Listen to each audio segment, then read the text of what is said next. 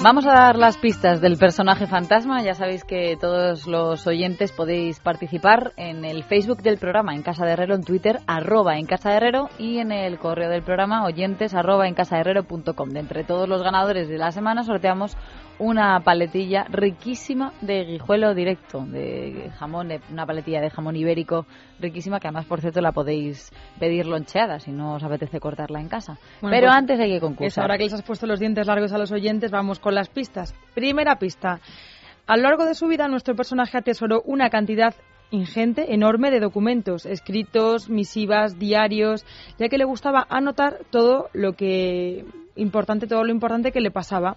En su archivo se guardan muchas cartas de amor de cuando él fue soldado, pero también anotaciones de entrevistas que él tenía con gente bastante importante.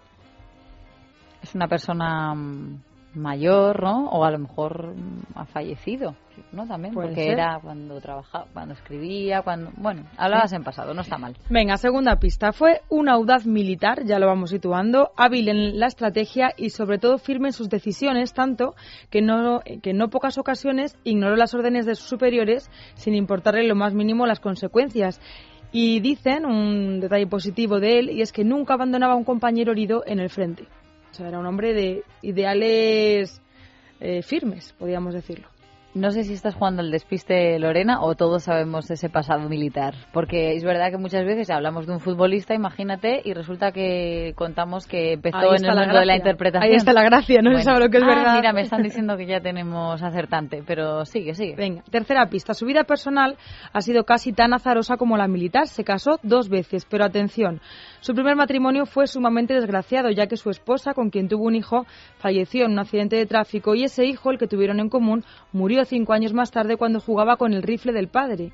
Y él, después de perder a su primera mujer y a su hijo, se casó con la hermana pequeña de su primera mujer. Cuanto menos curioso. Pues sí, bastante curioso, no está mal saberlo. Cuarta pista, un hombre controvertido, ya lo hemos dicho, amado y odiado al mismo tiempo y con un antagonista histórico, histórico siempre era uno contra otro, que falleció antes que él.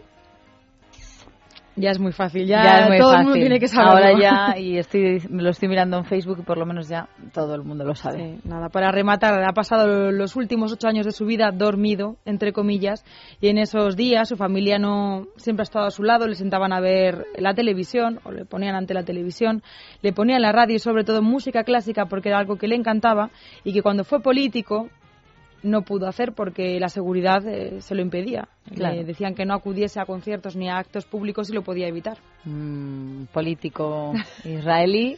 que ahora mismo está, bueno, desde hace ocho años en coma y que en las últimas horas hemos conocido el empeoramiento de su estado de salud. Exactamente, hablamos de Ariel Sharon, apodado Arik, también apodado en sus años de política como la pisonadora, porque decíamos que tuvo pues, eh, logros desde el punto de vista israelí, pero también actos muy criticables desde el punto de vista de la comunidad palestina. La prueba del algodón, Clara, ¿te ha parecido difícil o fácil?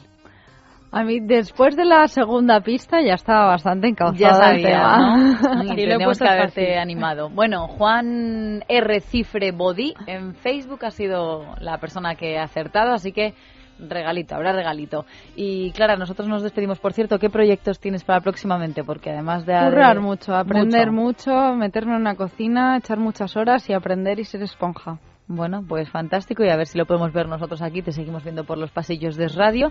Recomendamos su libro, es su novela, El Club del Cupcake, eh, editado por Espasa. Vais a aprender muchas cosas, a cocinar. Si os gusta el dulce, pues podéis imaginar. Bueno, de chuparse los dedos. Clara Villalo, muchísimas gracias. Gracias por todo. a vosotras.